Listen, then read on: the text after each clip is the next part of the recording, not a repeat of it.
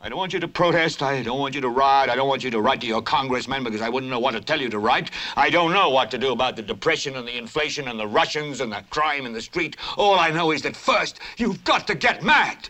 You've got to say, I'm a human being. God damn it. My life has value.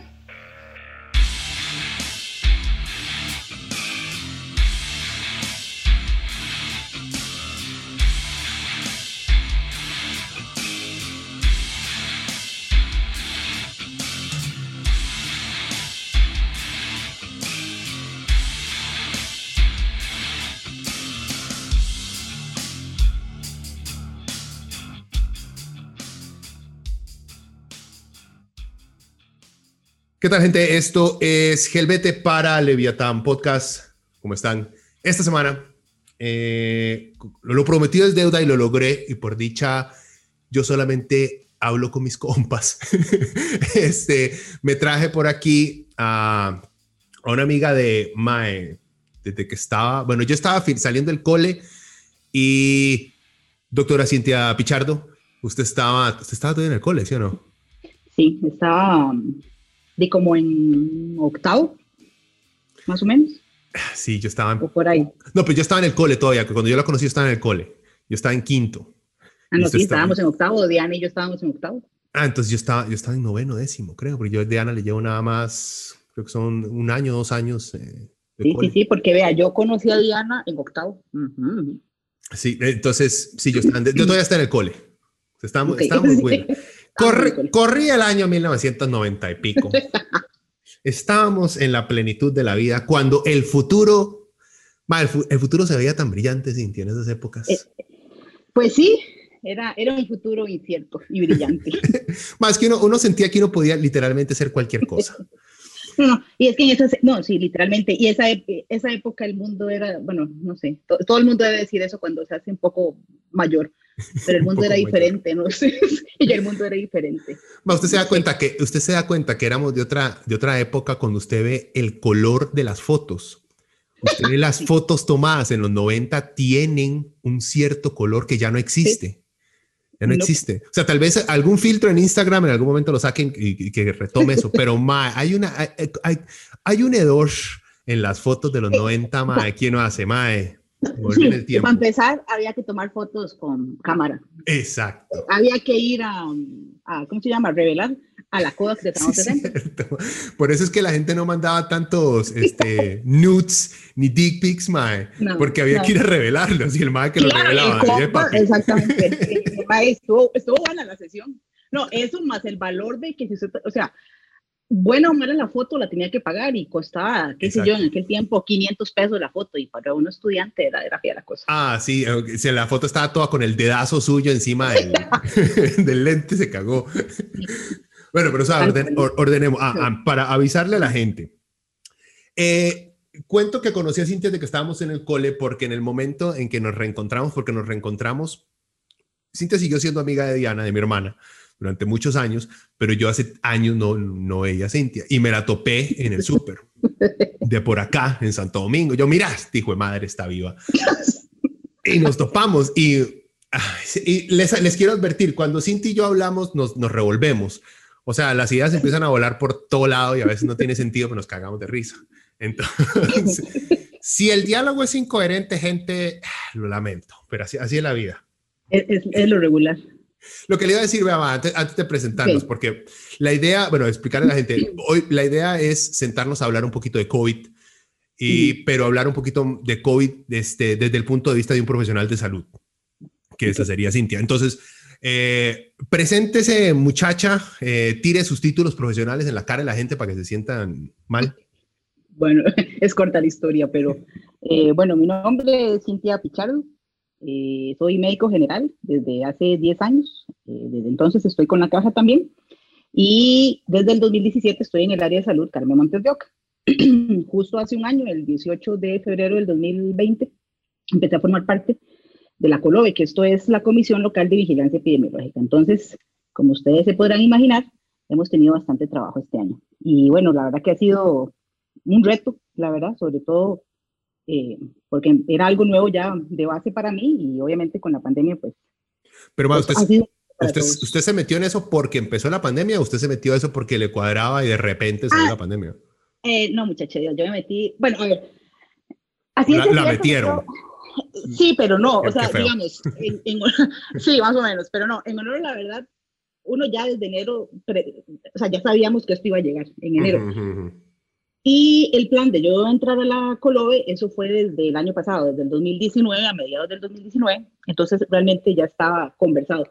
Claramente no sabíamos que, que a ciencia cierta, todos lo sospechábamos, pero a ciencia cierta no sabíamos en qué momento iba a llegar el COVID a estos rumbos, pero, Ah, pero llegó, sea, pero no, en realidad estaba de antes. Estaba de Ok, antes. ok, ok. Ya, ya. Usted no se esperaba que esta vara se fuera a convertir en una de esas películas de desastres. Eh, sí, sí. Sí, sí, fue una bonita recibida a la comisión.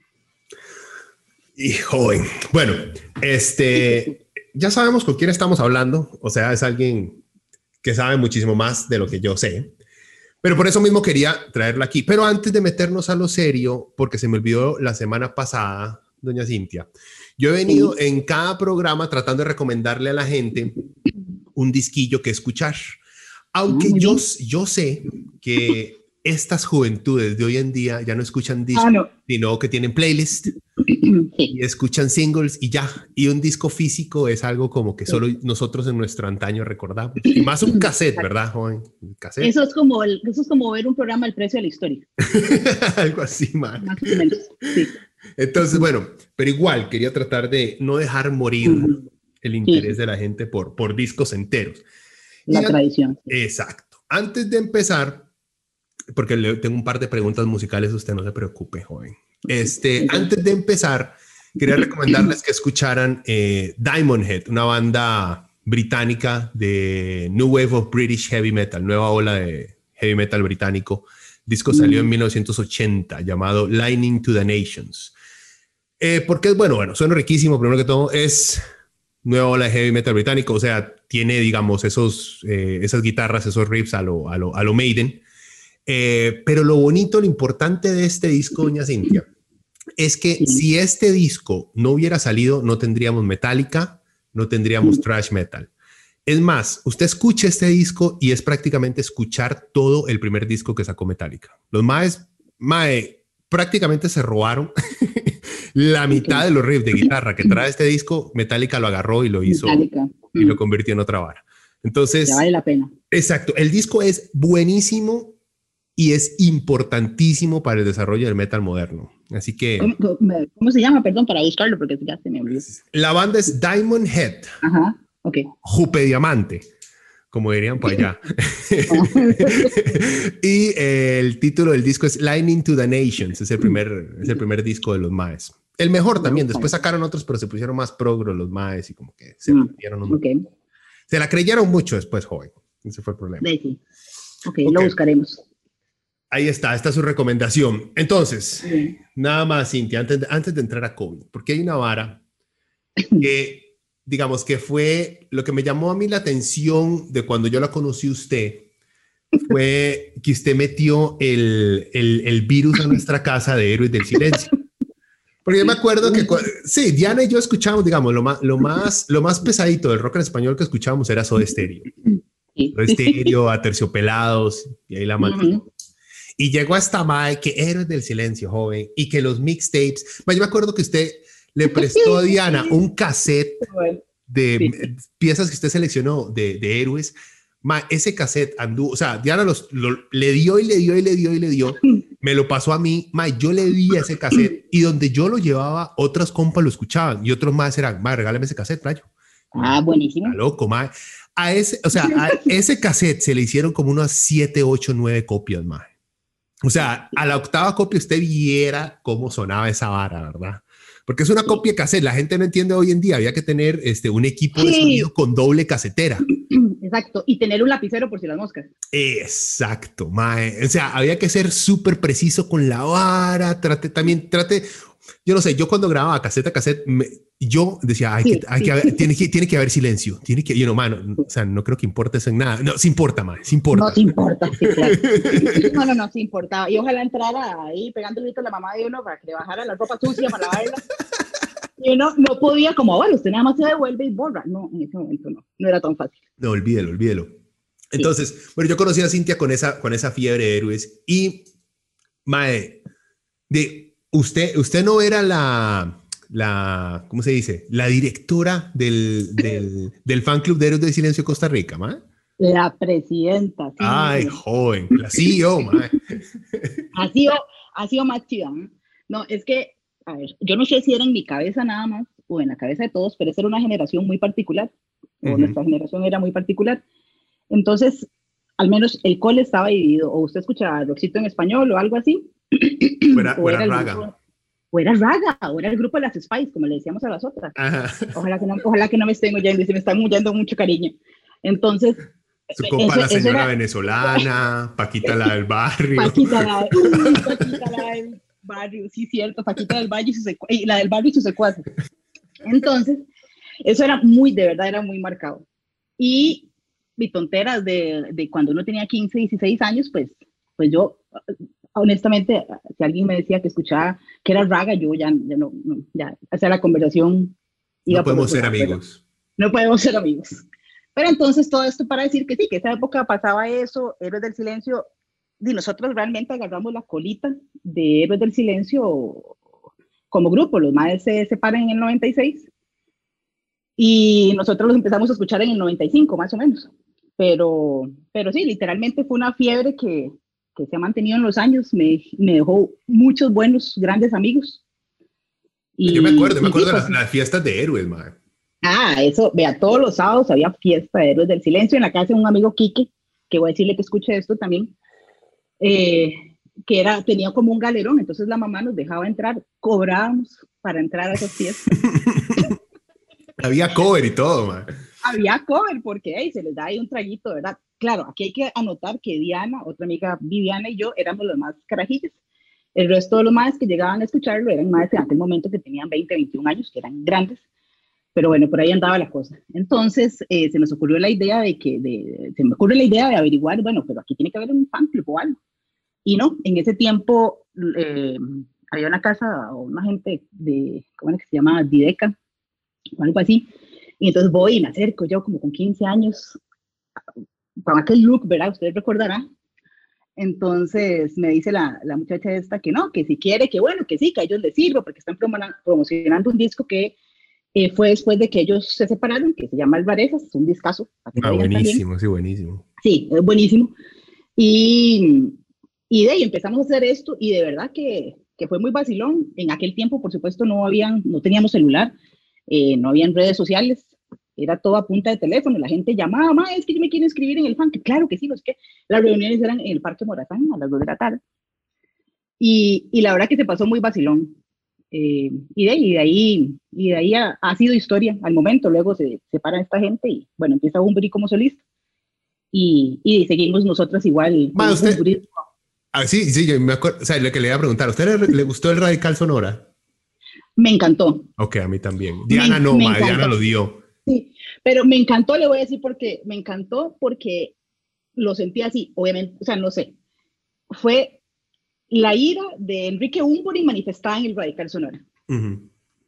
Entonces me gustó el, el ritmo, o sea, era muy distinto a Héroes del Silencio, pero habían canciones que eran escritas en la época de Héroes del Silencio, como por ejemplo Alicia. Alicia era, era una canción que iba a salir en un disco de, en, el, en el Avalancha.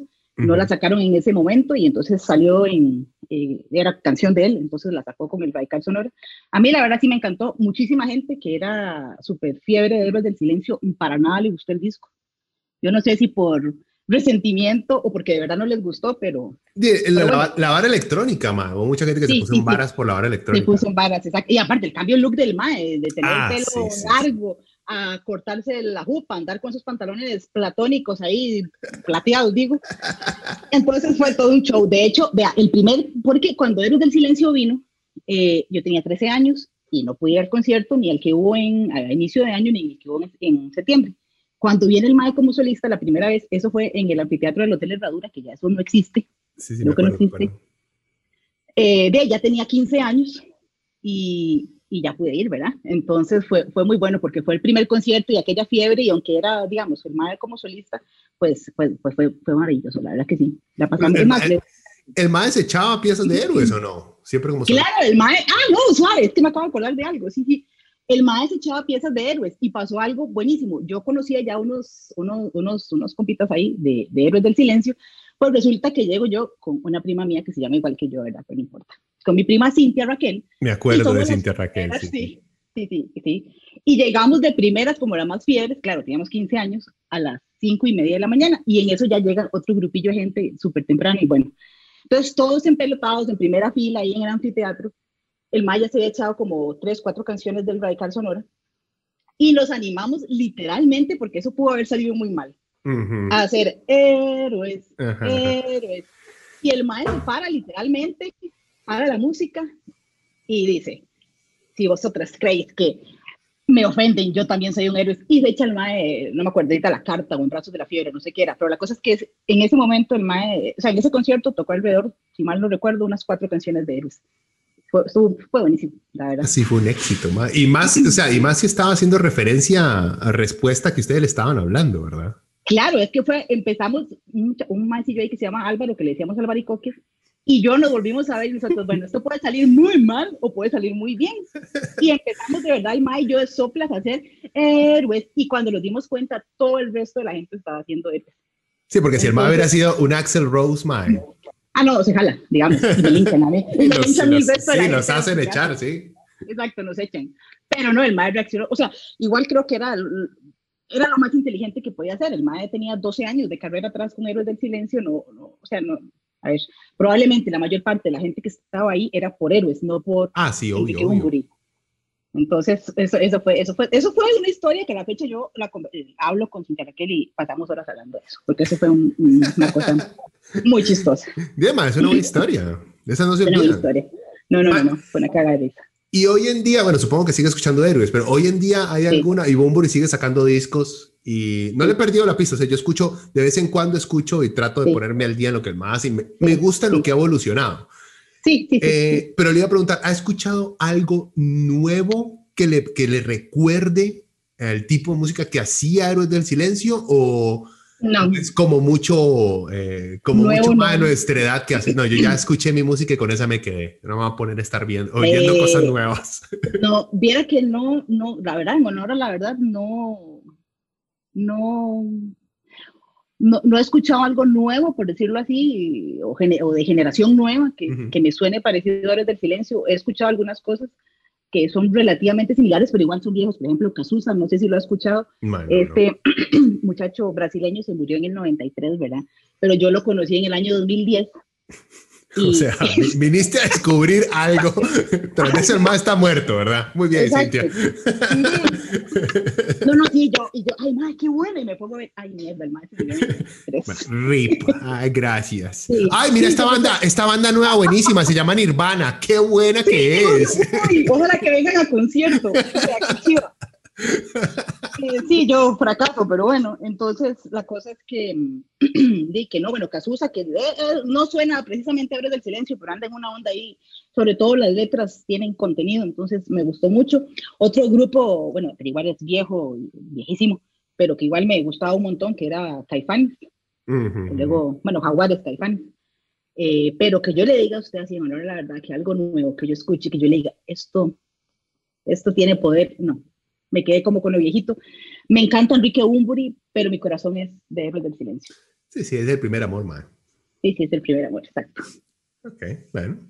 Eh, ya, ya conocen algo más para que, y también digo, le hago estas preguntas a Cintia no solamente porque me entretiene el recordar viejos tiempos, sino porque siento que es interesante el, es interesante y más realista el humanizar a las personas que están detrás de todo este desmadre eh, que estamos pasando ahorita. O sea, todos los doctores, todos los científicos, hasta los políticos que están detrás de toda esta lucha de COVID, son gente como Cintia. Bueno, no igual, o sea, Cintia es un poco única en su forma de, existir. No todos, fueron, no, todos fueron presidentes de fan club de Exacto.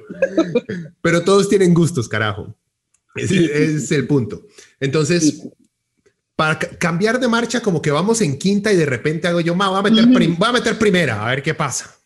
Ay, bueno, para pasar, para pasar a la parte, a la parte del COVID, muchacha de Dios. Sí, a la, a la carnita, a la carnita. A la carnita, a la carnita, exacto. Aunque hay gente que escuchó lo de y dice, ya, hasta aquí, hasta luego. Ya COVID, estoy saturado de escuchar esta mierda. porque lo estoy viviendo también, ¿verdad? Sí, sí, sí, totalmente, sí. Pero le voy a hacer la, primera la primera pregunta con respecto a COVID, se la voy a hacer súper general y súper... Creo yo que es muy importante recordar cuando nos metemos en pleitos en redes sociales por datos pequeñitos y ridículos. Mae, ¿qué tan grave es? ¿Qué tan grave es esta pandemia? O sea, ¿es algo que de, de verdad debemos preocuparnos como nos estamos preocupando? ¿O se nos ha pasado un poquito la mano? ¿O más bien deberíamos preocuparnos un poquito más? Así general. Bueno, de forma muy, muy general, eh, yo creo que sí es una enfermedad que hay que tenerle mucho, mucho respeto, eh, no solamente por su alta contagiosidad, sino porque a ciencia cierta nosotros no sabemos cómo nuestro organismo va a reaccionar. Puede pasar que no nos dé nada, que no nos dé ningún síntoma ni nos enteremos. Eh, podemos tener una gripecilla corriente, síntomas parecidos, o podemos estar en una UCI. Y eso no lo podemos saber honestamente. Sí, que hay factores de riesgo, sí, claro, hay factores de riesgo, pero vemos y todos lo sabemos, hay gente sana, joven, que no tiene ningún factor de riesgo y termina muerta en una UCI o muerta. Entonces, para mí sí, sí, sí, sin lugar a dudas, es una enfermedad de mucho respeto. Eh, desde mi perspectiva, sí es grave. Eh, ¿Por qué es grave? Porque, bueno, puede ocasionar la muerte a un gente joven que no tiene ninguna otra enfermedad. yo creo que ahí, ¿verdad? La, la, insistencia, incluso he escuchado gente decir hasta la majadería de, del personal de salud, de autoridades sanitarias, de cuidarnos. Entonces, pues sí, sí lo es. A veces la gente le dice a uno, bueno, pero es que, a ver, menos del 2% de, eh, de, muertes, para ser más exactos, 1.6% de muertes a nivel mundial, pues eso, pues sí, a nivel mundial suena muy poco comparada con otras enfermedades.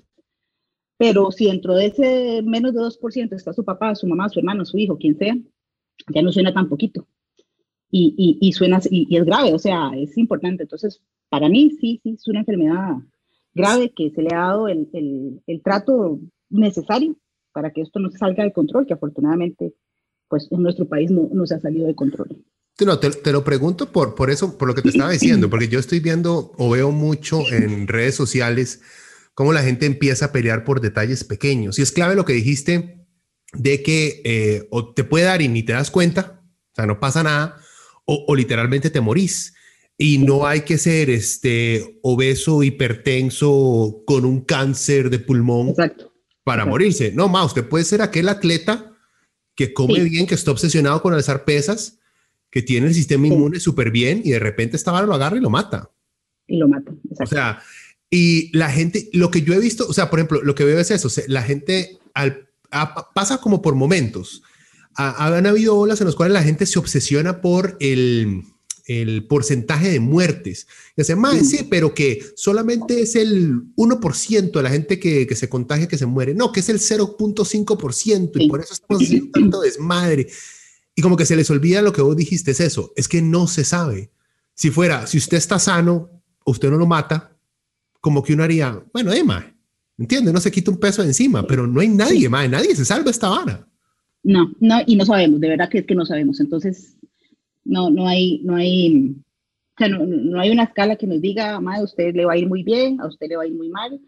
Entonces, para decir, no, mire, usted cuídese más y usted no. Entonces, es una sorpresa, eso es como una, es al azar, por decirlo de alguna forma. Bueno, y también eso ha afectado, creo yo, el, el no saber específicamente eh, que si usted tiene tales síntomas, este, entonces a usted le va a ir muy bien o le va a ir muy mal. Eso como también, también ha afectado mucho, no ha afectado, pero ha impulsado a la gente a especular mucho.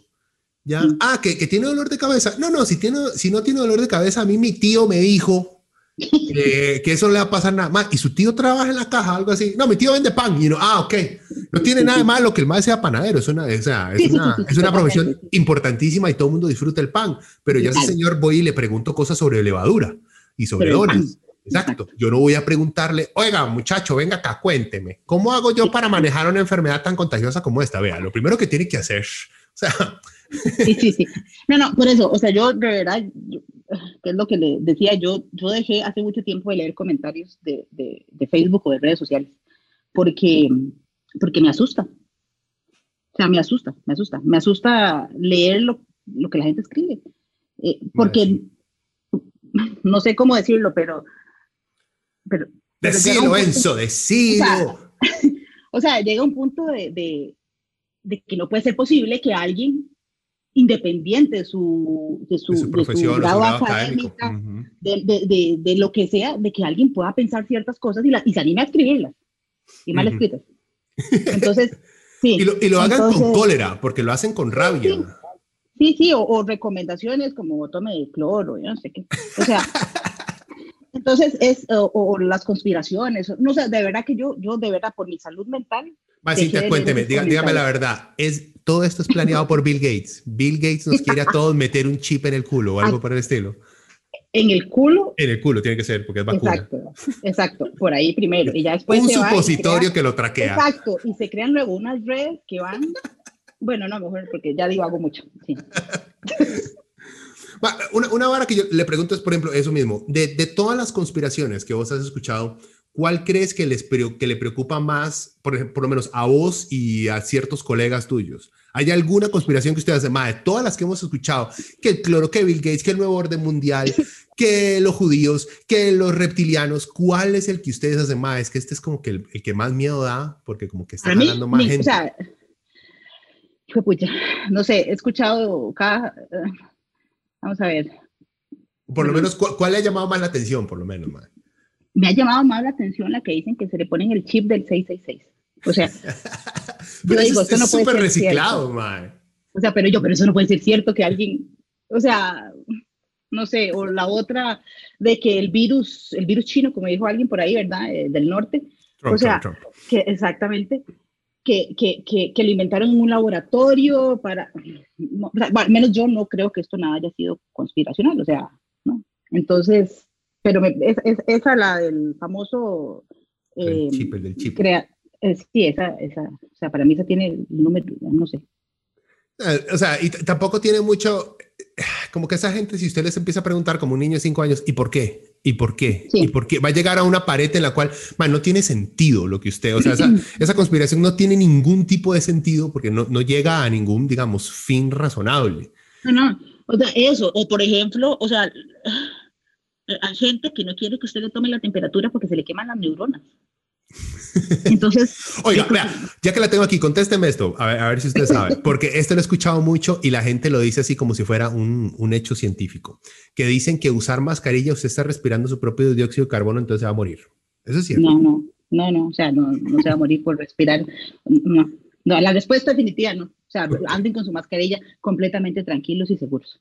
Ok, porque, como le digo, eso lo he visto mucho en, sí.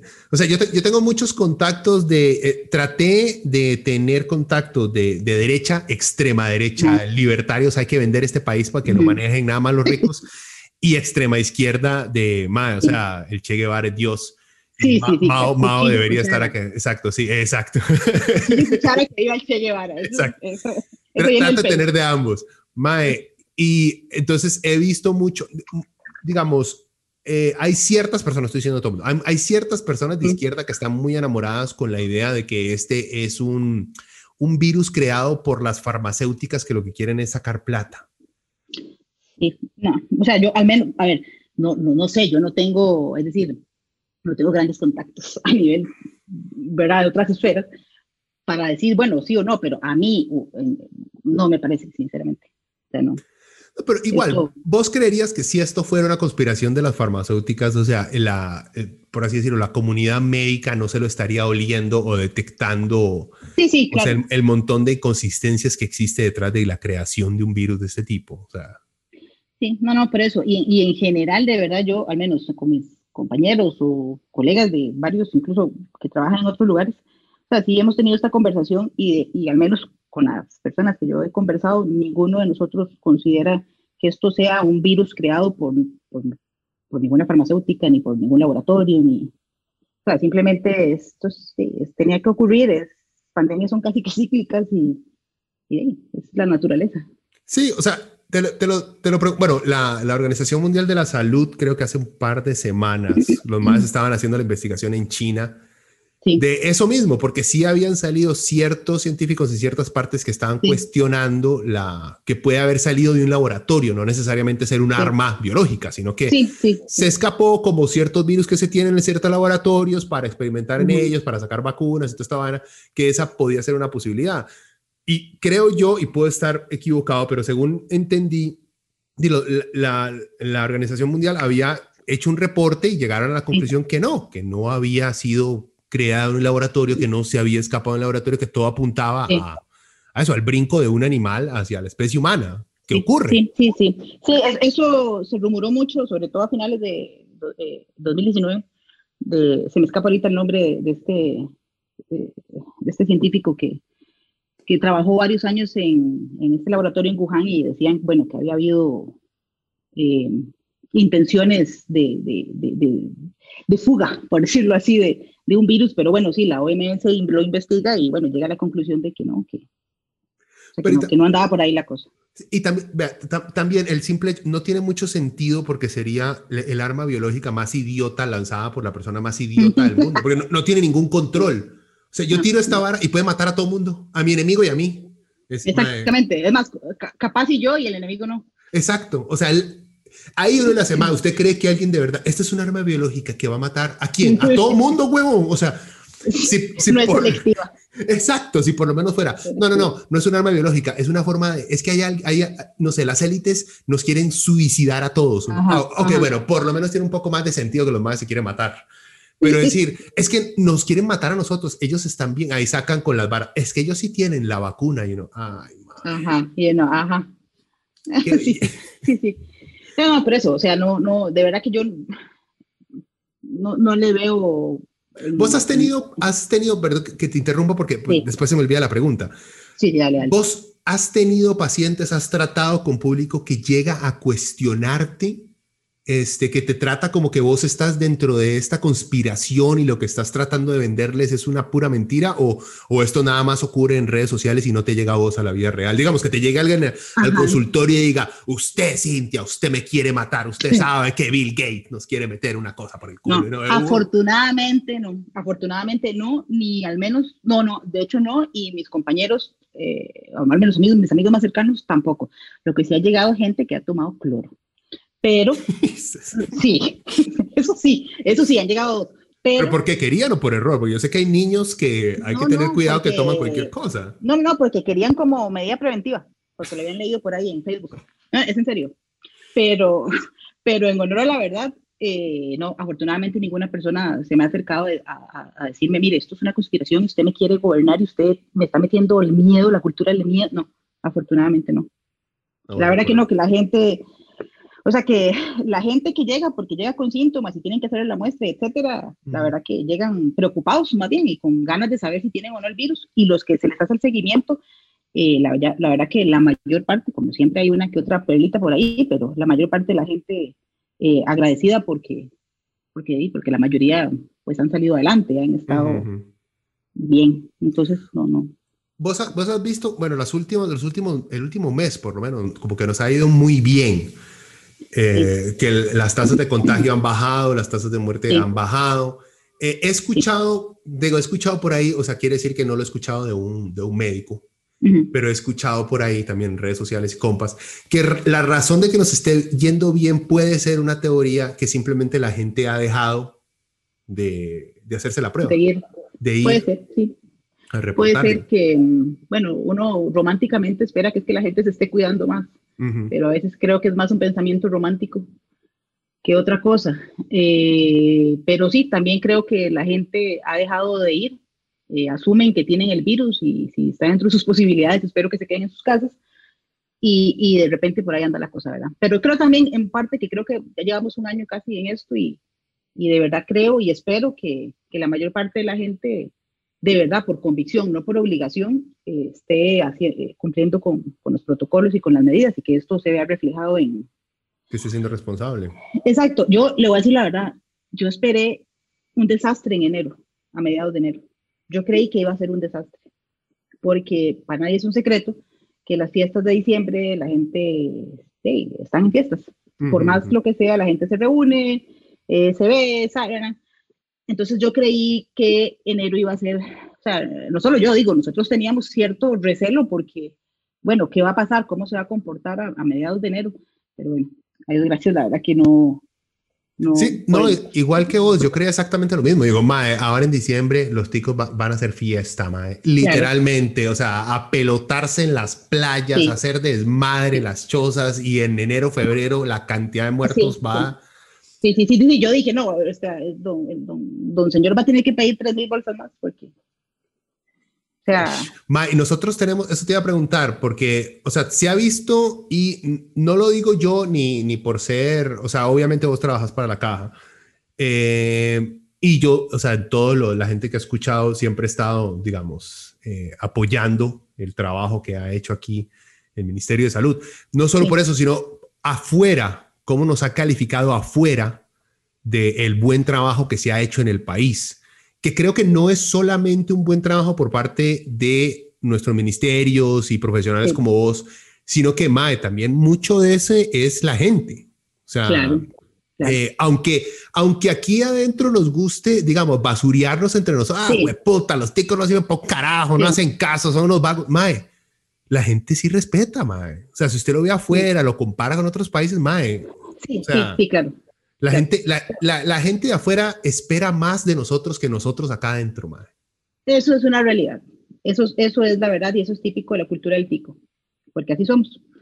Eh, nosotros, la verdad que a, hoy debemos sentirnos requete orgullosos, esa es la verdad, de lo que ha hecho nuestras autoridades en salud y lo que hemos hecho como población. Que siempre hay uno por ahí que se escapa, pues sí. Ah, que siempre hay uno por ahí, pero yo creo que en general, en general, probablemente somos más los que nos cuidamos, los que respetamos, los que tenemos de verdad eh, insight de la situación que la gente que anda ahí por la libre. Entonces yo creo que de esas tres partes debemos de verdad sentirnos orgullosos como pueblo y orgullosísima de la caja y de lo que ha hecho el Ministerio de Salud.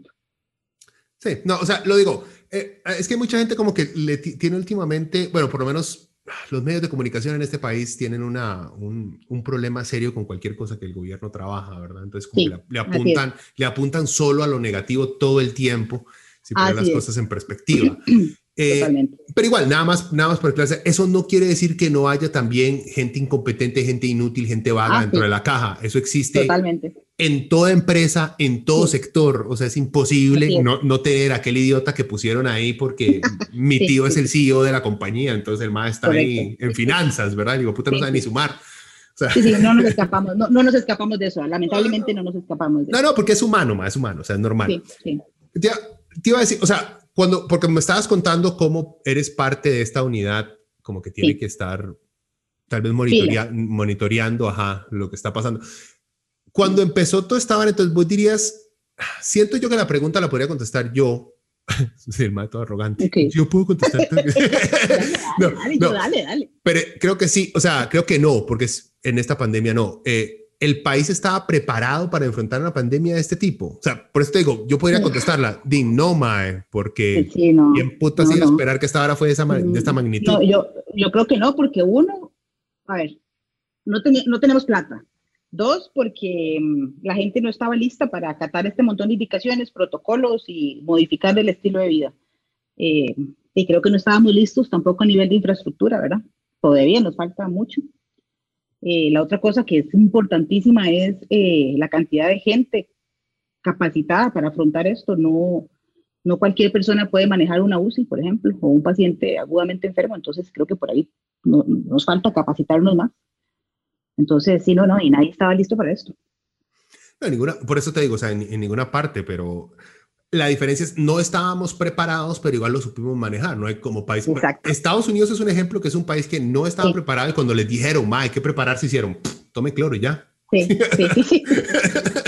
sí, sí, sí, sí.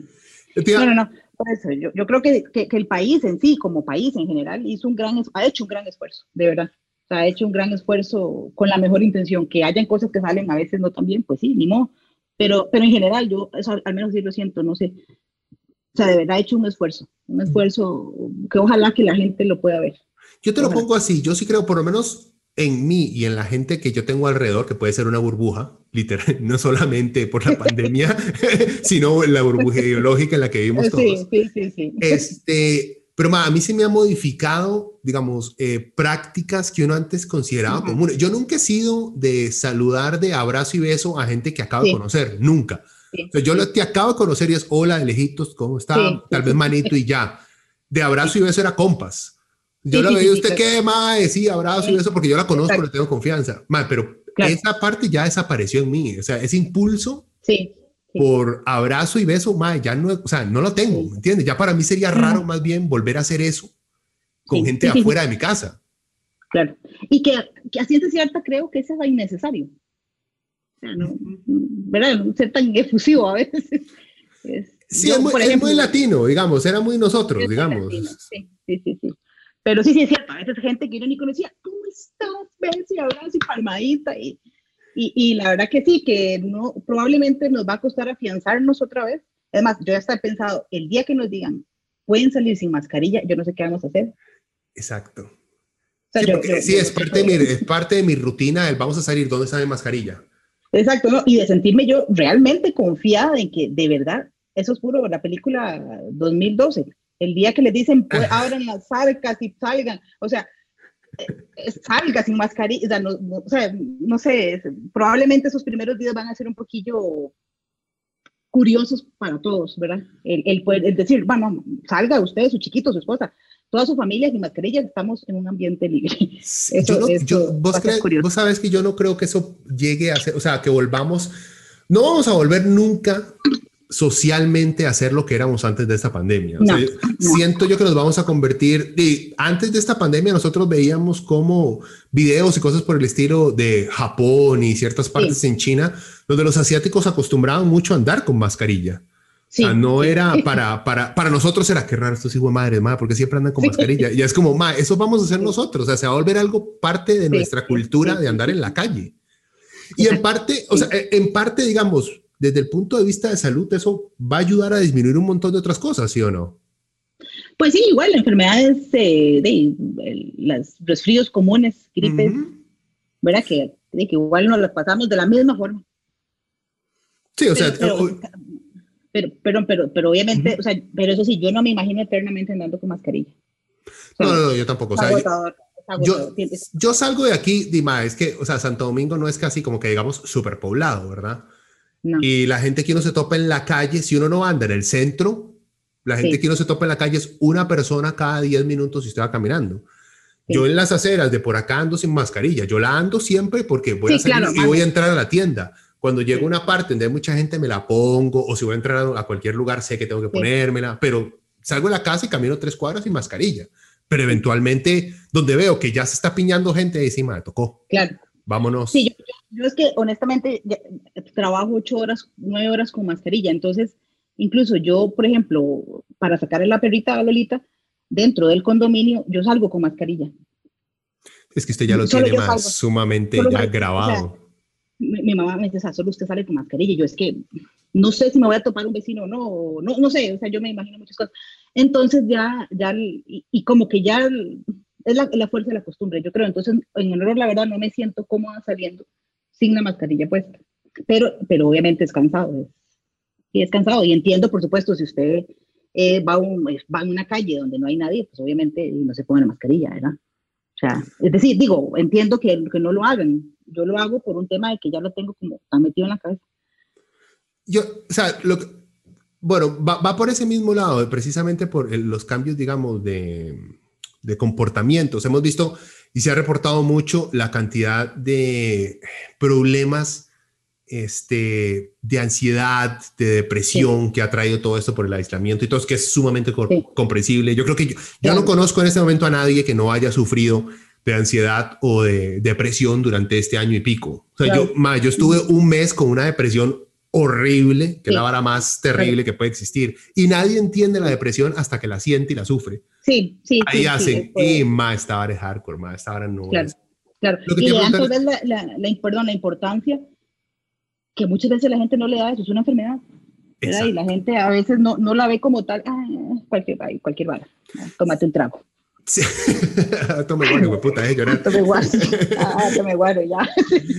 Eso Pero no, no, lo que te iba a preguntar es, ¿cómo, ¿cómo has visto que ha afectado eh, psicológicamente todo esto a los trabajadores de salud? O sea, lo, han...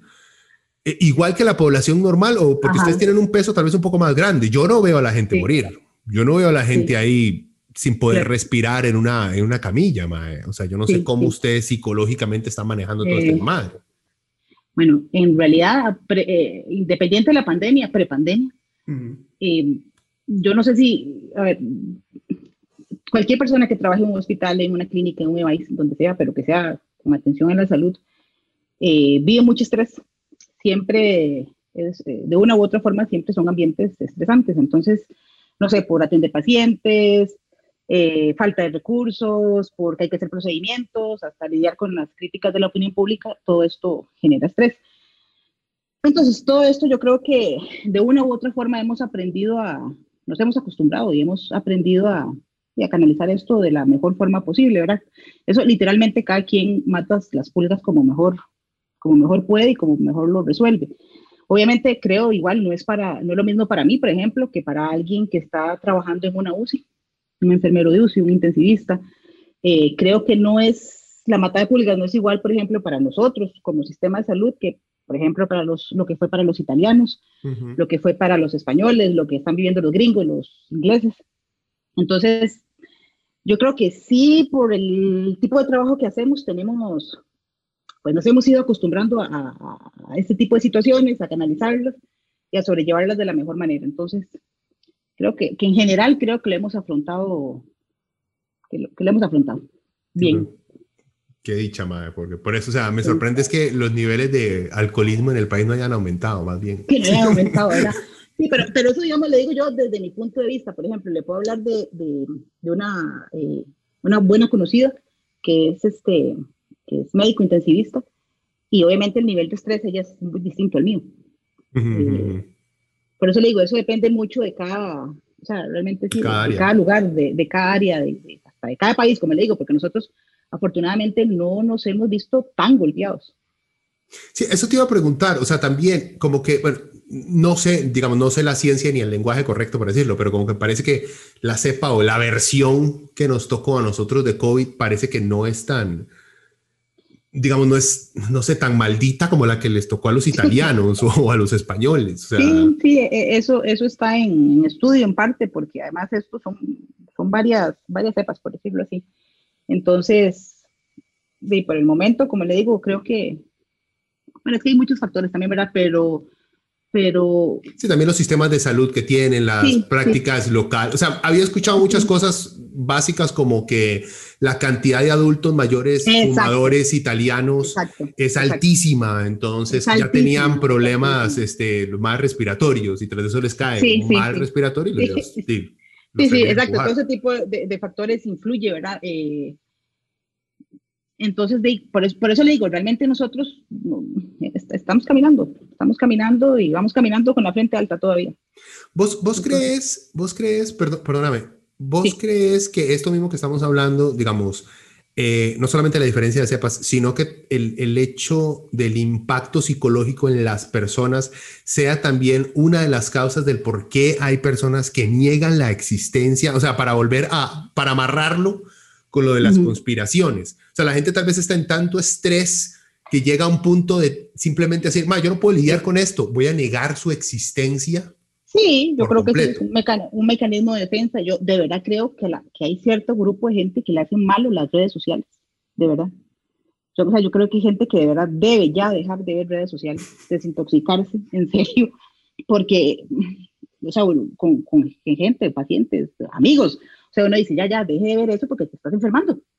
Entonces yo creo que, eh, bueno, que eso, sumado a que graben mucho tele o no sé, entonces aumenta el estrés y claro, si usted se pone a ver todo, por ejemplo, en un inicio, cuando uno veía cómo estaba Italia, cómo estaba España, claro que eso genera un montón de estrés porque y la pregunta inmediata es, eh, eso ya está por llegar aquí y llega la primera semana de marzo y ah, esto es desastre. Entonces, de genera, sin lugar a dudas, genera mucho estrés y lo unen a, toda esta cuestión de conspiración y, de, y pues de, desastre. Sí, puede ser una, una causa. Te porque bueno, parte de esas conspiraciones también, pero no es tanto para hablar de la conspiración en sí, sino el, el hecho de que el movimiento aquí, por ejemplo, de antivacunas siempre ha existido, desde hace mucho tiempo, pero aumentó con lo, con lo de COVID. ¿Ustedes alguna, cuál sería la mejor razón? Porque yo me encuentro, no, no es a diario, son muy pocas las personas alrededor mío, una o dos que hacen, no, ma, yo no voy a vacunar a mis hijos o yo no me voy a vacunar yo porque esas vacunas son malísimas y me van a matar y me van a dar cáncer y no sé qué. ¿Cuál es, digamos, el mejor, la mejor forma de explicarle a una persona que no se quiere vacunar que lo mejor es que se vacune? ¿Existe alguna mejor forma de entrarles al tema a la hora de hablar de esto? Yo creo que sí, y es uno, sobre todo si uno trabaja en salud, es de verdad, uno, tener la paciencia, dos, tener el tiempo, tres, en palabras cortas y sencillas, poder explicarle la evidencia que hay de por qué es segura la vacuna, por ejemplo, la que nos están aplicando. Entonces yo creo que esa es la mejor forma. A veces no es fácil, no es sencillo, por, por tiempo, porque, porque a veces hasta porque nos cuesta expresarnos o explicar de forma sencilla las cosas, pero explicarle, ¿verdad? Para por lo menos que tenga. Yo creo que lo más triste de esto es que alguien no quiera vacunarse sin tener la información necesaria. En el momento en que yo a usted le doy la información y aún así, pero usted teniendo la información decide no vacunarse, bueno, ahí está bien, es su decisión, pero que no sea por ignorancia o que no sea porque leyó en redes sociales que, que, eh, que una enfermera en Estados Unidos se murió después de la vacuna. Entonces yo creo que la mejor forma de hacerlo es generarles información a la persona de forma sencilla, de mire, el estudio se hizo con tantos pacientes, de estos tantos, después de la segunda dosis, estos fueron los efectos adversos más frecuentes, este fue la tasa de complicación, cuántos se murieron, no se murieron. Entonces, decirle, vea, esto es seguro, nos hemos vacunado de un montón de otras cosas, que es lo que nos ha, nos ha permitido a la fecha tener una buena salud en general. Por eso no tenemos polio en este país. Exacto, no tenemos polio, no, o sea, nuestro sistema de, nuestro esquema de vacunación es, es, envidiable, de verdad. Sí, es otra vara que he escuchado, o sea, Costa, creo que es Costa Rica, Uruguay, Chile y luego un montón de países europeos están en esa lista. Ya quisieran un montón de países poder tener el esquema de vacunas obligatorio que nosotros tenemos. O sea, eso es un lujo. Entonces, a mí me llama la atención que, es más, y por ahí lo decía eh, doctor Macaya, y la verdad que sí, muy acertado. O sea, yo no sé si la gente tiene la noción y, se sitúa en el contexto en el que está, que viviendo una pandemia nos estamos vacunando. Eso es, eso es historia. Eso no, si el mundo existe en 100 años, nos van a estudiar. Sí, no fue después de que mató a tantas millones de personas. Exacto. Entonces, eso, eso es una dicha, eso es, es, es bueno, no sé, para mí es, es maravilloso, la verdad que, que, eso es una dicha, exacto. El poder contar con una vacuna durante, que nos ayude viviendo un proceso de pandemia, es un lujo, de verdad. Entonces yo creo que si uno le explica a la gente y le da su opinión, ahora, como le digo, cada quien es libre de hacer lo que quiera y es súper respetable, eso sin lugar a dudas, pero que tenga la información y la información correcta, que no sea por tomar una mala decisión por información incorrecta o, no tenerla ni siquiera. Sí, no, y parte, te iba a preguntar eso mismo, eh, antesito de empezar a grabar, te había dicho, hablar Nada más porque estamos hablando de información y es cierto, la mayoría de gente hoy en día su, información la saca de mi tío subió a Facebook o eh, mi primo en el chat de la familia de WhatsApp, que gente no deberían estar en el chat de familia de WhatsApp, porque eso es, o sea, si usted quiere un pleito con algún familiar, ahí va a iniciar joven. Ahí lo tiene, no se preocupe muchacho, adelante. Exacto, o sea, pero bueno, en fin, además de eso, yo he visto, yo no sé cómo ustedes que trabajan en la caja que están ahí, han visto cómo los medios de comunicación en este país se han dedicado, han hecho, tal vez no una campaña, pero sí ha existido, digamos, un, hay como una actitud sumamente... No, agresiva.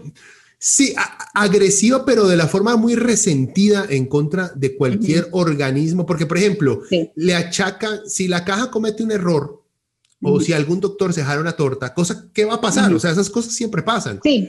Existe en todo su reporte, en toda su información, una malintención constante. No es que un artículo acá de Costa Rica y luego pasar, no, no. es diariamente una malintención por reportar las cosas que hace el gobierno, o sea, para tratar de combatir esta pandemia, que no les vemos a ellos hacer digamos, con la cantidad de hospitales privados que hay, que hay malpraxis también en el sector privado. de eso no reportan nada, nada, nada, nada. Es solamente contra la caja. sí, es contra la caja, pero al mismo tiempo no se porque no tienen los pantalones en este país de decir, no es que la caja es malísima, porque no se atreven a decirlo. Los medios saben que la gente, eso es algo que no soporta a la gente en este país, que le toque, digamos, la caja en general. Pero es un constante ataque. Usted, por lo menos vos, como, como profesional de medicina, ah, ah, ¿sentís que existe un ataque por parte de los medios o sentís que simplemente, tal vez no sea un ataque, sino una mala información por parte de los periodistas que existen ahí adentro, que los más publican lo primero que se les cruza, no por malos, sino por, por tontos o, por incompetentes. Como dirían por ahí, yo creo que los medios de comunicación tienen una gran oportunidad de mejora. o sea... para, sonar, eh, políticamente correcto. muy elegante, muy correcta, ¿verdad? de verdad tienen una muy buena posibilidad de mejora. Entonces, eh, siendo honesta, yo sí siento que nos han atacado mucho hay cosas que mejorar, por supuesto que hay cosas que mejorar, nadie es ciego, o sea, eso nadie es ciego, pero en general creo que son más las cosas buenas que las cosas malas, de verdad. Entonces yo sí creo que ha habido un ataque constante, eh, bueno, pues sí, constante, como bien lo dijo usted, es un ataque diario, casi. Y no se enfocan, o sea, y lo que, a lo que le dan importancia es a lo, a, los, a, a lo que consideran sospechoso, que hay que investigar, que hay algo malo, lo que sea, y nunca publican realmente las cosas buenas, o muy poco lo hacen. Entonces yo sí creo que, que, de que por ahí la cosa está un poquillo fregada, sobre todo, y, y, la otra parte que usted estaba diciendo también es cierta, es también una cuota importante de falta de información. Yo no sé si usted recuerda por principio de, de muchos medios de comunicación, no, no vamos a generalizar, pero bueno, una gran parte, la verdad que no, no, no, tienen o han desarrollado el hábito de investigar o de buscar fuentes confiables antes de ir a, abordar un tema o lo que sea. Entonces, esto se hizo evidente durante todas las conferencias de prensa por el tipo de preguntas que hacían. Entonces, si yo no me informo, yo no conozco un tema, yo no puedo sacar una pregunta provechosa para... para, ah, no, pero hicieron el ridículo, Cintia. O sea, aparte, digamos, ahí eso se leía, eso es otra cosa, digamos, ahí fue algo bueno de redes sociales. La gente en redes sociales dice, ma, pero ¿qué es esta clase de profesionales de información que tenemos, ma? Daba, daba vergüenza porque era día tras día lo mismo, ¿verdad? Y era como esa sensación de que usted quiere, yo no sé si quiere impresionar según él en su cabeza, o qué, pero, pero más bien quedaba en ridículo, ¿verdad? Porque, porque era ridículo y la verdad que es que, pucha. No, llegó un punto, llegó un punto, Cintia, donde, por ejemplo, no lo decís vos, lo digo yo, donde gente, eh, este de Randall Rivera de Monumental, por eso digo. no, fatal. No, no, no, lo decís vos, lo digo yo.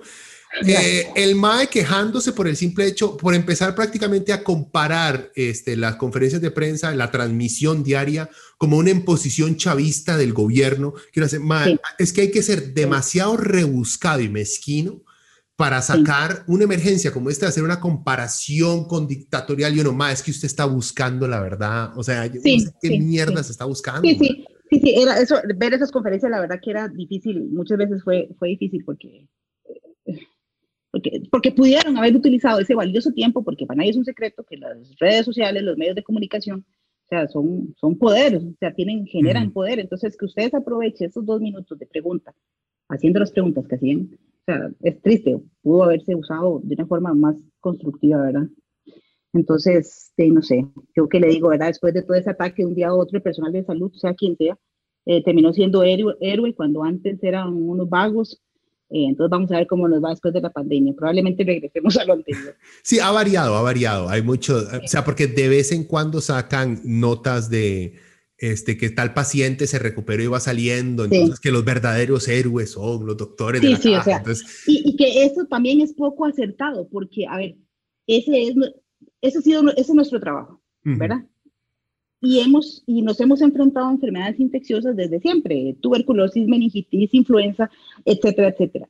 Y siempre vos, vos, estudias medicina para afrontar esas varas, o sea. Exacto, entonces no, no, no, no es necesario, bueno, eso es una opinión mía, ¿verdad? Yo no sé, no puedo hablar por nadie más, es mía. Para no, no, yo estoy, estoy, no, no, estoy con vos, estoy con vos. O sea, hay, hay, hay, hay que ser agradecido por tener un profesional enfrente, eso sí estoy de acuerdo, pero hacer, ma, usted es increíble, gracias a toda la creación, pero usted es, wow, wow, mae. no, no, y cuando, y cuando meses atrás lo han tachado de vago, de que nosotros le pagamos a usted el salario, de que, eh, bueno, cualquier cantidad de cosas que podríamos mencionar ahorita, ¿Cómo es posible que les estén pagando tanto si tienen que hacer tal cosa? Y no, más, pero eso no es mucho, ¿verdad? O sea, digo, pues digo, o sea, si usted considere que pasar 36 horas despierta sí, pero te lo pongo así, eso es muy, ahí voy con lo que te estaba diciendo, de los, aquí los medios nacionales tienen un, un problema con todo lo hecho por el gobierno, no es solamente contra sí, la sí, correcto. Es cuando sacan artículos de Recope gasta un millón de colones en rediseño del logo. Y uno hace, joven, usted sabe que el diseño cuesta, más que eso, o sea, más, bien Recope estafó al MAC hizo eso, ¿no? o sea, y cuando constantemente sacan notas, conserje gana un millón y medio de colones al mes y uno, en primer lugar, ¿qué tan hijo de puta tiene que ser usted para andar ardido? Porque un conserje, que no es un millonario, es un mae que le está pellejeando feo, O sea, y aún así usted sale, como deberían pagarle menos, uno, mae, qué hay que ser, mae. O sea, es que, man, no, no, no hay derecho, mae. Sí, sí, totalmente. no, no, no. Sí, perdón, no, no, por eso, o sea, la gente es muy grosera, no, pero es que, es que estoy divagando, no, con la, para terminar con la idea de lo que le estaba diciendo. Concéntrese, muchacha, por Dios. Sí, sí, espérese, va a ver. Entonces, esa, ese, ese, ese, titulito de héroe a mí no me, no me gusta, es como que si usted va a cubrir una inundación, que yo le diga a usted, periodista, eh, usted es un héroe por ir a cubrir una inundación, no, ma, es tu trabajo. Ajá, exacto. Entonces, a eso voy, ¿verdad? Con eso y más teniendo en cuenta lo que ya, ya, lo que ya hablamos, ¿verdad? Ahora sí, muchas gracias. Te iba a preguntar una cosa que, o sea, la tengo grabada porque honestamente al principio ya, ya no, ya no lo escuché más. Cuando se empezaron a reportar, digamos, aquí en Estados Unidos, se empezó a reportar la cantidad de muertos gigantesca y empezaron, digamos, muchas noticias reales, pero que, o planes gubernamentales que siempre deben existir, como tener eh, planeado qué vamos a hacer si de repente hay un desastre natural y tenemos 100 mil muertos. ¿Qué vamos a hacer con 100 mil cadáveres, mae? Porque eso no se puede dejar así en las calles. O sea, no.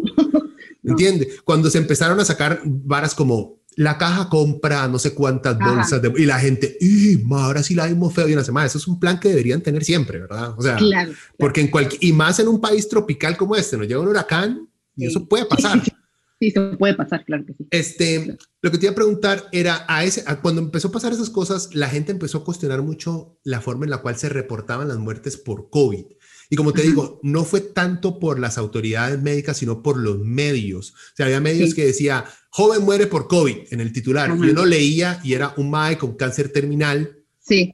Que, murió, con COVID. Ajá, que murió con COVID, no por COVID. El MAE murió y después de muerto lo mató su enfermedad lamentablemente, pero le hicieron la prueba y se dieron cuenta que también tenía COVID, pero esa no fue la causa. O, no se sabe, porque como es el, el, virus, no se sabe si también contribuyó a, a, la muerte del MAE.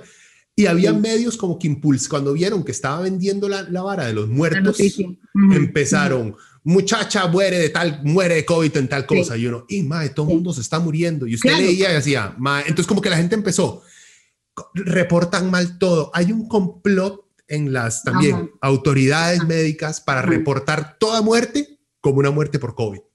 Ajá, sí, Y entonces, yo no sé, ustedes, el, el, el, protocolo que tienen para reportar muertos, no me lo vas a explicar porque no lo voy a entender.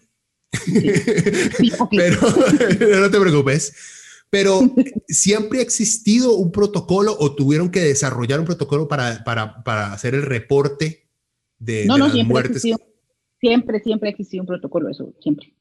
O sea, siempre okay. existe un protocolo para reportar las muertes, eso queda registrado, se, se hace lo que se llama un, eh, un, acta de función. Eso a todo el mundo se le hace un acta de función.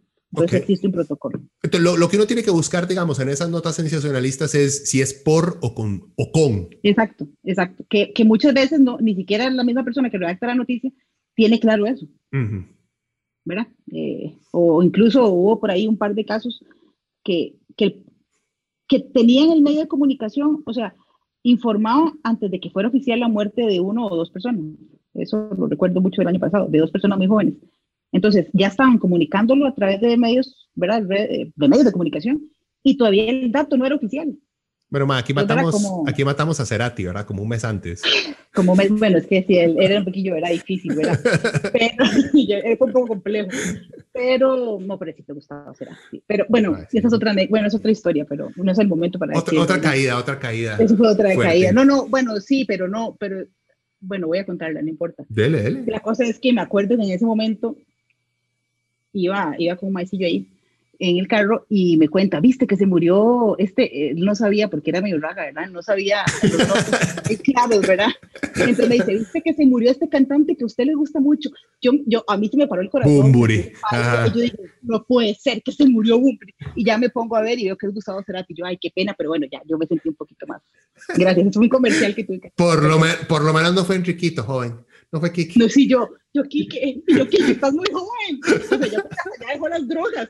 O sea, pero, o sea, es que me acordé de ahora que dijo Cerati, pobrecito no creo. No, yo me acuerdo porque eso fue La Nación también, o sea, la, una carajilla que la madre se le muere Gustavo Cerati. ¡No, madre, se murió Cerati! Y el madre tenía ya como tres meses en coma o algo así.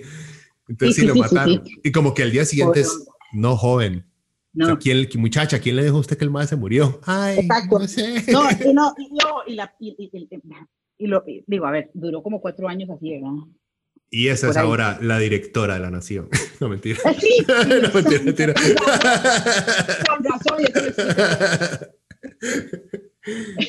Pero bueno, volviendo al tema, sí, eh, ¿verdad? Yo digo, ¿cómo, ¿cómo se adelantan? Son noticias muy delicadas, muy sensibles, en todo momento y más en momentos de pandemia.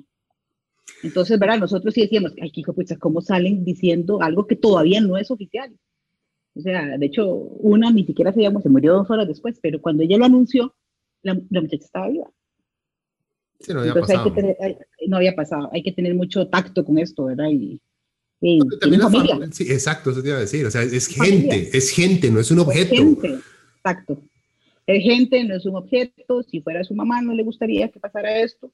No, no, o sea, no le gustaría que su mamá estuviera viendo la noticia y digan que usted se murió. Uh -huh. Más con las características particulares que tenía esta muchacha. Entonces, no, no, o sea, hay, hay, que tener cuidado con estas cosas. Como le digo, los medios de comunicación son una herramienta importantísima que uno quisiera de verdad que fuera utilizada positivamente, siempre. Man. Ya, lamentablemente, ¿qué te diré? No, no, bueno, sí. yo te digo, o sea, para mí, para mí, o sea, para yo te puedo, yo te puedo hablar de mis, de, de mis opiniones y mis gustos. O sea, sí. yo leo y le creo y sé que puede cometer errores, pero son humanos. A mí me gusta mucho Semanario. Claro. Eh, y cometen errores. Semanario de vez en cuando se le salen, digamos, sus gustos o sus disgustos por ciertas varas, pero los considero muchísimo más serios que leer un CR hoy, man. O sea, tengan mucho cuidado a la hora de CR hoy, la extra, la teja, eh, la misma nación, man. O sea, es, hay que, como que el problema con los medios es, hay, hay que irlos conociendo. No, no les sí. crea de entrada, poco a poco tiene que irlos conociendo. Sí. Ni, ni, se quede con el titular, por favor. Ah, no, no, no. Esa es una costumbre que ya, ya se ha habituado. O sea, que, que el sí. titular muestra lo contrario a lo que está dentro del artículo. A la o sea, noticia, es triste, sí. sí, es triste, madre. O sea, ya, ya se volvió como práctica normal. Sí. Como que los madres lo hacen a propósito para obligarlo a uno a leer. Claro, que lean. Sí, uh -huh. sí, sí, totalmente. Qué tristeza. Va, joven, para ir cerrando, joven, quería preguntarle, este, porque ahora está el pánico de la cepa inglesa BBC sí. salió diciendo, esta vara va a arrasar el planeta. Bien, bueno, eh, supongo sí. que si ya empezó ahí va a llegar eventualmente. Sí, claro. O sea, esto no es mil, 1250, en el cual sí. un barco de Europa acá tardaba seis meses, o sea, no iba a llegar nunca. No, claro. esta vara va a llegar. Eh, ¿A qué tenemos que, o sea, obviamente la gente tiene que mantenerse siguiendo los protocolos que se han establecido, pero hay alguna, ¿vale la pena preocuparse, prestar atención a amenazas como la cepa inglesa o esto es algo que simplemente va a ocurrir alrededor nuestro? Hay que acostumbrarnos a que ese tipo de mutaciones van a ocurrir en todas Yo partes. Yo creo que, que ese tipo de mutaciones van a ocurrir en todas partes, entonces no preocuparnos antes de tiempo. Igual por ahí eh, preguntaban mucho que si la vacuna tiene protección contra esta cepa. Sí, sí, sí la tiene. Entonces la gente dice, bueno, pero ¿en qué momento me van a vacunar? Bueno, vean si, si, ya a partir de la otra semana se empieza a vacunar el segundo grupo. Entonces vamos poco a poco, pero, pero volviendo a lo que me está preguntando, sí, o sea, es, esto probablemente va a llegar y, y, creo que no hay que preocuparse más allá de, de van a llegar eso y probablemente quién sabe cuántas sepas más. Ay, bueno, muchacha de Dios, este, hagamos, digamos, un anuncio, uh -huh. anuncio publicitario. Si yo tengo uh -huh. síntomas de COVID, recuérdele a la uh -huh. gente qué hay que hacer. Bueno, si usted tiene síntomas de COVID, tiene dos, pasan dos cosas. Si yo vivo la, mi, ¿cuál es mi burbuja? La definición real de burbuja. La gente con la que yo vivo dentro del mismo techo. No es mi mamá que vive en dos cuadras o lo que sea. Bueno, entonces, si dentro de mi casa alguien ya fue positivo está, o está en este momento haciendo aislamiento porque es positivo por prueba y yo tengo síntomas, eh, las áreas de salud dan seguimiento. Algunas llaman todos los días, unas llaman cada tres días, etcétera, pero dan seguimiento. Entonces, usted lo que debe hacer es informarle a esta persona que lo llama que usted tiene síntomas o que su familiar con el que usted vive tiene síntomas. ¿Para qué? Para que lo llamen y le hagan una valoración por nexo epidemiológico. Entonces, ¿esto qué quiere decir? Que si yo tengo síntomas que coinciden con la definición de nexo epidemiológico de acuerdo al último lineamiento, entonces a usted le hacen el diagnóstico sin necesidad de tener que hacerle una prueba. Ese es un escenario. El otro escenario, si yo tengo síntomas de COVID y nadie en mi casa es positivo en ese momento, ¿qué es lo que tengo que hacer? Voy yo con todo mi protocolo, mi mascarilla, con el cuidado de las manos, y puedo llevarme el alcoholcito en gel, y me dirijo al centro de salud más cercano que tengo para que me valoren y me hagan la prueba. Básicamente. Eso lo por ejemplo, porque a nosotros nos pasó el, a, mi esposa le hicieron la prueba hace que como unos dos, tres meses, porque estuvo con dolores de cabeza, tenía como un resfriadillo. Entonces, obviamente es, esto es COVID, joven. Ahora sí, nos fuimos en todas. Ahora sí, O sea, si llegó Bill Gates aquí, estamos hechos. ahora sí. Ahora sí. Bueno, eh, se fue, se hizo la prueba y salió negativa. O sea, no, no, no, no, tenía COVID. No, mi, no, mi, pregunta, sino nosotros, el resto, mi hijo y yo asumimos, bueno, él, no, asume, él, tiene cinco. claro, él es un... yo, yo asumo por él que eso quiere decir que nosotros no teníamos tampoco. O vos recomendás que si alguien de la familia siente los síntomas, va a hacer prueba, sale negativo, los otros miembros de esa burbuja también se hagan la prueba o pueden asumir o es muy riesgoso ese, ese, ese, asumir. Ajá, en, ese, momento. Ok, en ese momento, si la prueba de su esposa fue negativa y ustedes no presentan síntomas, tranquilos. Si ustedes presentan síntomas, aunque la esposa, aunque la prueba de su esposa haya sido negativa, mejor si asisten a que le hagan la prueba. Ok. okay. ¿Vos, ¿Vos conoces algún caso de gente que sea completamente inmune? O sea, ¿o se ha reportado en el mundo de alguien que sea inmune? No, no, no conozco y hasta donde tengo el, lo leído recientemente, no hay ningún caso todavía reportado. Pero bueno, es una buena pregunta, voy, a investigar no existe aquel mal que le queremos sacar toda la sangre que tiene. Mm, hasta el momento no, y el día que pase eso, este hombre se va a quedar sin sangre, millonario, pero sin sangre. Entonces, sí, pero no, hasta el momento no, y eh, creo que no, sí, no, hasta el momento no, realmente. Bueno. Sí, imagínate, este... superhombre. Se, se, nos fue el, rato, doctora. Me, me, me, gusta la idea de decirle doctora, porque la conocí, la conocí carajilla este, fan de, fan de héroes y ahora... Y y, ay, sí, joven. Ay, no, llegó, llegó la pelona, joven. ¿Qué vamos a hacer? No, pelona, pelona y, y, no se acuerda cuando, cuando estudiaba tombología. Ma, eso le iba a decir yo, ¿qué pasó con la tombología, amor? Bueno, pasó que... Yo fui, eh, yo fui a ver, a ver toda la universidad y todo, porque me, me, me interesó tanto el tema que oye, mal, tal vez, tal vez, ser, ser tombolólogo me llama y luego me di cuenta que había que ver cadáveres y yo, no, muchacho de Dios, luego. Muy bonito, criminología es precioso, me encanta. Pero le voy a decir cuándo fue cuando yo me hice para atrás, cuando había que, eh, eh, terminando la carrera, y eso era lógico, pero oye, en mi cabeza en aquel momento yo, ¿verdad? había que hacer guardias, por decirlo así. Eh, entonces, si lo llamaban para hacer un levantamiento de un cadáver en el túnel surquí, usted tenía que ir. Y esa parte era que sí ya no me gustó. Entonces, ahí ¿Quién va a querer ir a ver un macheteado por allá tirado? O sea, más, está loca. Exacto, entonces ahí llegó el romanticismo por la criminología, pero su teoría y todo, eh, de verdad que es muy bonito, o sea, leer de eso es, es, muy interesante, la verdad. Entonces, imagínate, sí, bueno, sí, exacto. Entonces era, y me gustó, era el principal que me decía, eh, bomba, no le digo. Sí, no, pero por eso yo le dije, a mí me llamó tanto la atención que yo fui, o sea, fui a la universidad, no me acuerdo el nombre, pero yo fui a la universidad, me dieron el tour y todo, porque en esa época si, uno mostraba interés, uno podía ah, programar una cita. Sí, sí, exacto, exacto. Eso, yo, bueno, yo lo estaba estudiando en el CUC, que eso, el, en el es criminología, es un técnico, que es un técnico de dos años. Y ya luego, si usted quiere pues, hacer más, eh, puede hacerlo en la UNED o en la UNICON. Pero bueno, eh, yo no llegué ahí hasta ahí porque no, porque no salí, porque no pasé Ma, hubiéramos sido tombo los dos que no podíamos ver sangre, imagínense. el tombo, no, no, o sea, sí, no, no, a mí, no, a mí la parte del macheteado o del asesino o lo que fuera, era que yo me imaginaba literalmente, digo yo, vamos a hacer un levantamiento de un cuerpo. Y si el asesino está detrás de un árbol y nos ve y nos pega un balazo, yo me fui en ese, en ese ya yo dije no. O sea, uh, no, eso fue otro show, porque fue un, recibía clases el último bloque de ese año, en la tarde tenía examen y yo no sé, yo empecé a pensar en esas cosas y yo dije, yo lo que estoy haciendo aquí, yo no sé qué estoy haciendo aquí, me fui. Es más, llamé, eh, llamé a mi hermana para, literalmente para pedirle permiso para irme. Y yo me puedo ir y dije, si no, y váyase. y de ahí sí, hasta allí, váyase ya. Y entonces ahí, ahí deserté. Ya le dije, ma, estuvimos cerca. estuvimos cerca. es la ley, es la ley. Ay, ma, sí, qué tan hombre me hubiera sentido pero bueno. el mae que, el que, trata de compensar.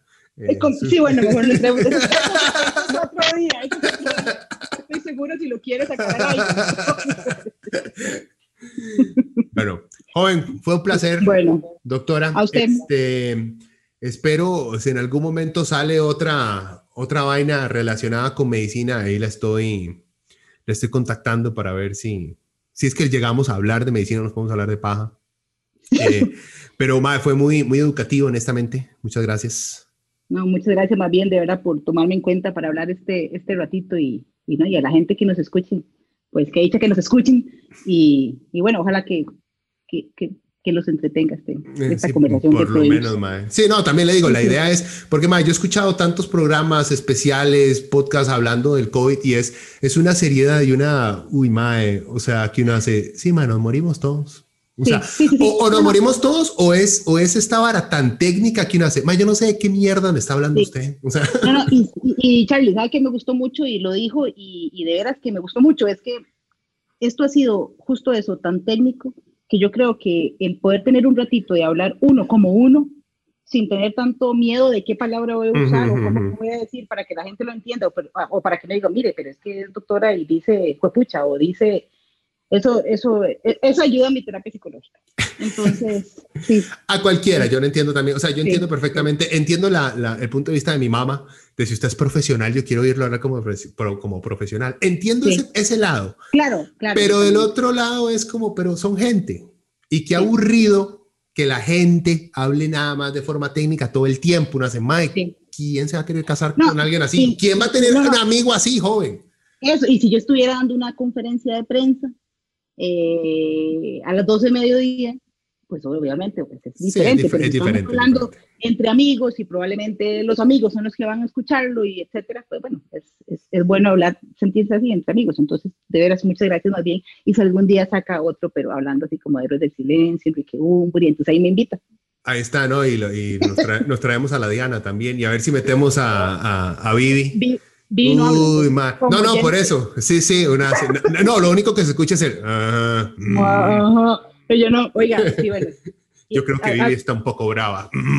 Sí, sí, exacto. Entonces, no, Vivi ahí para que nos acompañe, no importa que el agua. Pero, pero, pero sí, a la, a la, Diana estaría muy lindo, sí. Está bien.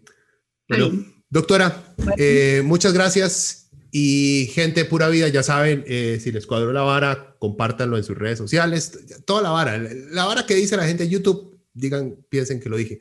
Este, gracias por escuchar y cualquier paradigma más este, en la página ahí donde están viendo esto, pongan sus comentarios si tienen algún tipo de, de, de pregunta también. Se la puedo hacer llegar yo a, a Cintia y este, gracias. Nos escuchamos la próxima semana. Pura vida, gente. Chao. Chao. Chao.